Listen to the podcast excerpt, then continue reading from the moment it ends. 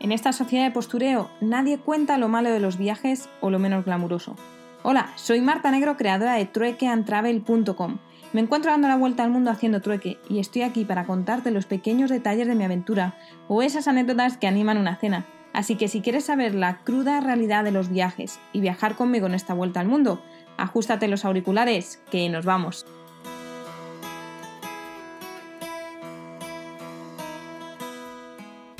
Muy buenas desde Bagán. He llegado después de 8 horas de viaje muy apretada en una, en una furgoneta con un montón de baches. Y lo curioso que ha pasado, aparte de que íbamos apretado por la cantidad de cosas que meten, porque es que es increíble, hasta como, no sé, 100 huevos con un montón de hueveras los han metido dentro de la furgoneta y un millón de cosas más.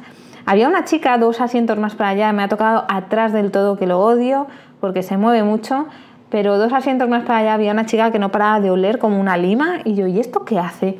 Bueno, pues se debía encontrar mal o algo que ha terminado vomitando en una bolsa y luego se ha pasado todo el viaje con una cáscara de naranja de mandarina metida dentro de la nariz. Así que debe ser algo a lo mejor, algún remedio natural de aquí.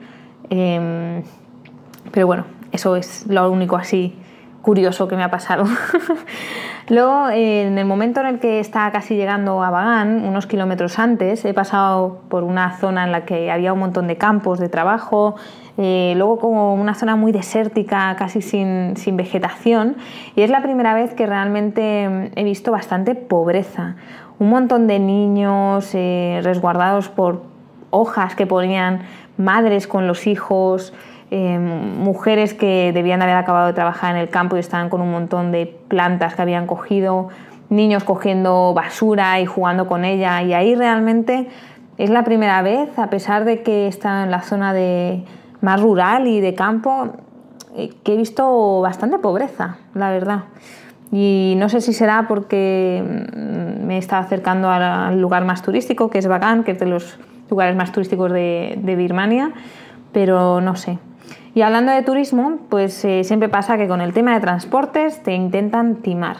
Había solo una chica extranjera junto conmigo en, la furgoneta y cuando hemos llegado hemos dicho, bueno, pues podemos a lo mejor compartir taxi.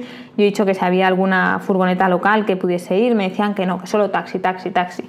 Y resulta que había un cartel con los precios, eh, los tres diferentes precios que hay dependiendo del lugar donde vas. Hay como tres núcleos eh, diferenciados y el precio estaba en 6.000 en uno de los sitios. Bueno, pues nos querían cobrar a mí, a, pesar de que compartíamos taxi, a mí 5.000 chats y a la otra chica 8.000.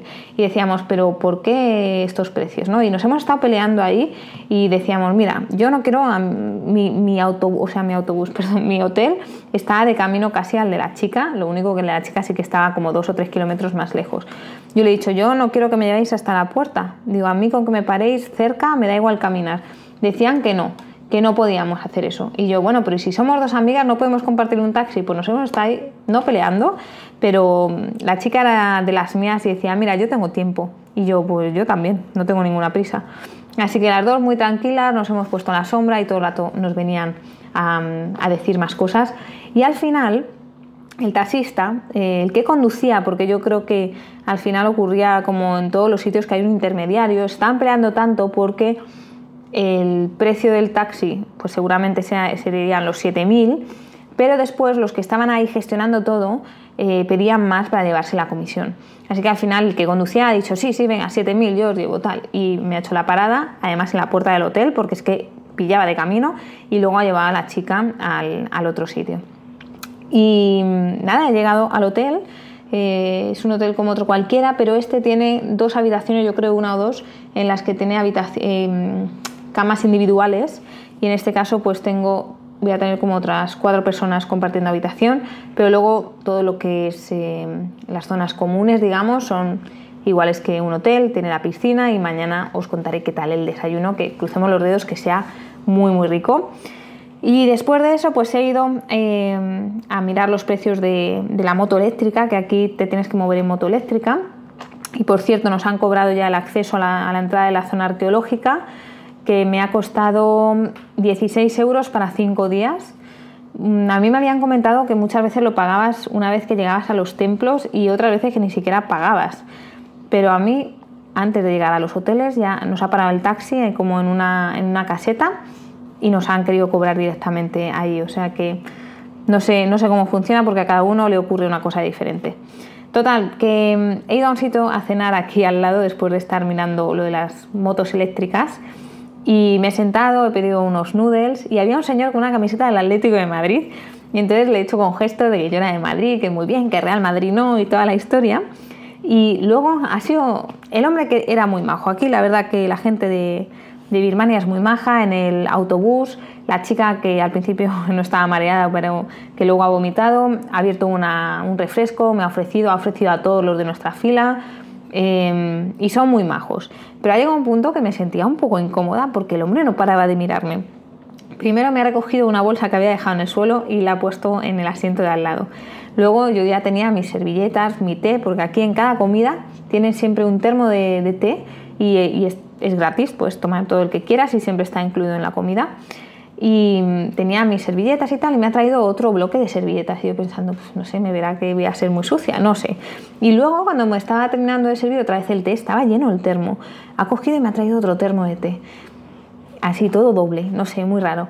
Y, bueno, se ha sentado en una silla y no paraba de mirarme. Y yo sé que, bueno, era por cortesía, me preguntaba que si todo ok, ok. Yo sí, sí, sí. Pero ha, ha sido un poco Mm, al final ya de que estar comiendo y que te estén mirando, pues no me ha gustado. Pero bueno, sé que todo es por, porque intentan ser muy, muy amables extremadamente. De hecho, no tenían sitio para lavarme las manos y me han hecho pasar a la cocina para lavármelo allí. O sea que son muy majos, de verdad. Bueno, tema de coronavirus. Em, vamos a hablar un poco del coronavirus que estáis acostumbrados ya a escucharlo, pero probablemente no sabéis la situación de Myanmar. Eh, por el momento em, tengo que volver a Tailandia el día 17 y no sé qué restricciones habrá, si tendré algún tipo de restricción y luego tampoco sé qué restricciones tendré para el siguiente país que estoy pensando que va a ser Malasia.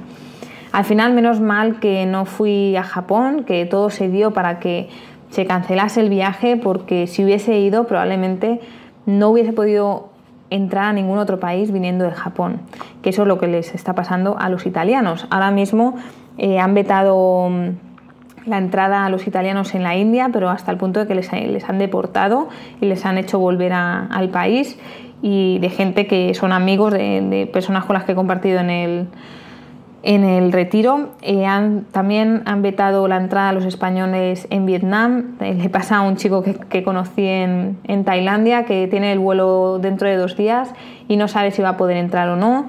Ya no, dejan hacer como la visa on arrival. Eh, bueno, se está complicando la cosa un poco, así que veremos con calma cómo se desarrolla. Pero en el caso de Myanmar es muy extraño porque no han reportado ningún caso del coronavirus hay cero casos en Myanmar. Y ya tengo entendido desde que entré al país que es porque no saben cómo testar el tema del coronavirus, no tienen yo creo que los medios y si los tienen se están preparando para que poder analizarlos en uno o dos meses. Obviamente aquí tiene que haber coronavirus. El 30% del turismo que recibe el país es chino. Tienen, tienen fronteras, y que se toca hace como dos semanas cerraron frontera y ya no daban la visa eh, on arrival a la llegada, sino que tenían que solicitarlo. Pero han tenido que entrar un montón y luego hemos entrado muchas personas de Tailandia y de lugares que, que tienen coronavirus, así que estoy segurísima que tiene que haber, pero no lo saben identificar. Aunque están empezando a coger conciencia, porque he estado leyendo que todo ha cambiado cuando eh, los políticos del partido de la Liga Nacional hace dos días entraron en el Parlamento, todo el mundo se sorprendió y no se sorprenden porque vayan con la pistola armados al Parlamento, porque recordemos que son parte del ejército, sino que porque los 116 que entraron lo hicieron con mascarilla. Y ellos dijeron que es que era el momento de empezar a concienciar acerca de lo que podía pasar y que sabían que a lo mejor en algún momento iba a salir algún caso. De hecho, la ceremonia de Fuerzas Armadas que tenían el 27 de este mes la han pospuesto por el momento eh, así que aquí a nivel sanitario no les ha afectado ni nada, pero sí que les está afectando a nivel económico. Muchísimas empresas traen todos los materiales para hacer aquí producciones de ropas y de un montón de cosas de China, como la mitad del mundo, porque ya sabemos que China es una superpotencia. y muchas de estas fábricas han tenido que dejar de trabajar, algunas van a tener que cerrar y por lo visto más de 10.000 personas van a perder sus trabajos. Actualmente hay como unas 500.000 personas trabajando en, industria aquí y como digo, 10.000 se prevé que vayan a perder sus empleos. Así que a nivel económico y probablemente si empiezan a tener casos a nivel de turismo también van a, van a sufrir pérdidas. Y bueno, es una, es una pena. Eh, estaba hablando, bueno, siempre, yo siempre lo saco a relucir, pero hablando con mi madre decíamos que creemos que seguramente se ha producido esto del, coronavirus, sea una artimaña de Estados Unidos para intentar echar abajo a China, nunca lo vamos a saber como muchas otras cosas, pero esa es mi opinión eh, que tengo respecto a, este tema. Así que nada más, por el momento eh, no tengo mucho más que contaros y mañana eh, os contaré cómo va el amanecer y el atardecer en Bagán, que es uno de los sitios patrimonios de la humanidad. Acordaros www.truecantravel.com barra podcast, que ya hay nuevos capítulos, que ya he subido cosas nuevas y hablamos mañana, ¿vale? Tada.